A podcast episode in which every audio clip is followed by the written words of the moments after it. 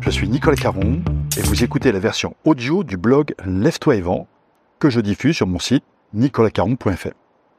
J'y traite des sujets de la prospection, de la vente, de la négociation, de management commercial et aussi de développement personnel quand il peut nous aider à vendre.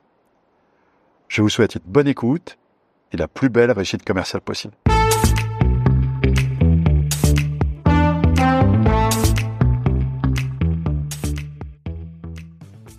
Aujourd'hui, je vous propose la version audio d'un article écrit pour le journal de l'agence, ce formidable magazine dédié aux agents immobiliers.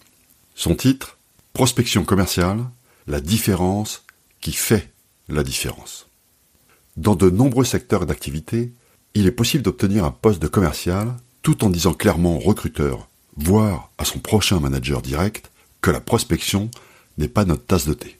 La plupart du temps, le débat s'engagera alors sur les vertus de la fidélisation, et bien sûr sur les très grandes qualités d'éleveur du candidat, qui bien entendu sera mettre toute son énergie pour développer le business avec les clients qui lui auront été confiés. Je n'ai jamais entendu pareille hérésie dans une agence immobilière. C'est sans doute là une vraie différence de ce secteur. La réussite y passe forcément par la prospection. Il n'y a pas de débat et c'est tant mieux. En revanche, ce qui est comparable aux autres secteurs, c'est l'écart de performance entre les meilleurs et les autres. J'ai eu l'occasion d'intervenir dans de très nombreuses entreprises et j'ai toujours constaté ce phénomène. Des commerciaux qui vendent les mêmes produits pour des clients comparables, sur un même secteur et avec les mêmes moyens obtiennent au final des résultats radicalement différents. Ce phénomène se reproduit également dans la majorité des agences immobilières. Il y a très souvent un écart considérable entre le nombre de mandats obtenus par les meilleurs et par les autres. Alors, comment expliquer cet écart? Essentiellement parce qu'il se trame entre les deux oreilles. Je suis intimement persuadé que la première explication de ces différences se trouve dans l'état d'esprit des uns et des autres vis-à-vis de la prospection. Plus précisément, je pense que la réussite passe par des choix, au moins trois, que nous sommes tous libres de faire. Premier choix, choisir l'excellence. Choisir l'excellence, c'est choisir de faire son métier avec plus de hauteur, avec plus de résultats, et aussi et surtout avec plus de plaisir. Loïc Quentin, le nouveau président de l'AFNAIM, le disait au journal de l'agence en décembre dernier. Je cite, dans l'immobilier, avoir de la volonté ne suffit pas. Il faut des compétences et de la rigueur. Eh bien, en prospection immobilière, c'est encore plus vrai. Maîtriser des techniques de vente ou des techniques de prospection ne suffit pas. Les méthodes et techniques sont bien plus efficaces lorsqu'elles s'appuient sur un savoir-faire professionnel à la hauteur des attentes de nos clients. Choisir l'excellence, c'est ne pas se contenter du niveau de savoir que n'importe quel individu peut obtenir en trois clics sur Internet. Choisir l'excellence, c'est décider de creuser vraiment son sujet pour acquérir le niveau d'expertise que les clients sont en droit d'attendre des personnes qui prétendent les accompagner. Choisir l'excellence, c'est s'imposer de travailler plus que les autres pour mériter le meilleur des sésames commerciaux, la confiance. Deuxième choix, choisir l'ambition.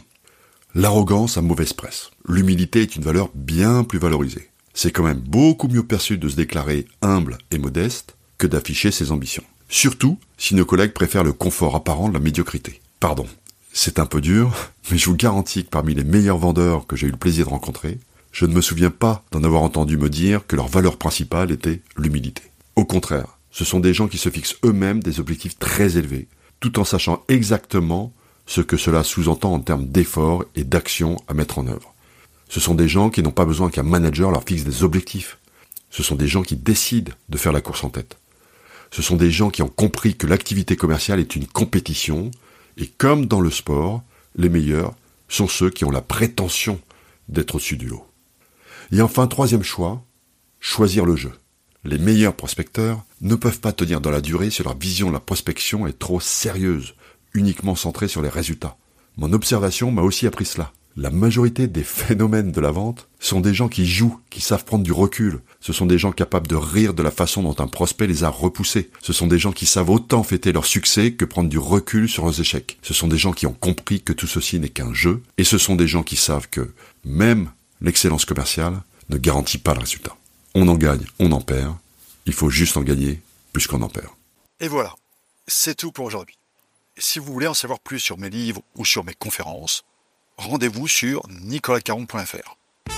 D'ici là, bon business à tous.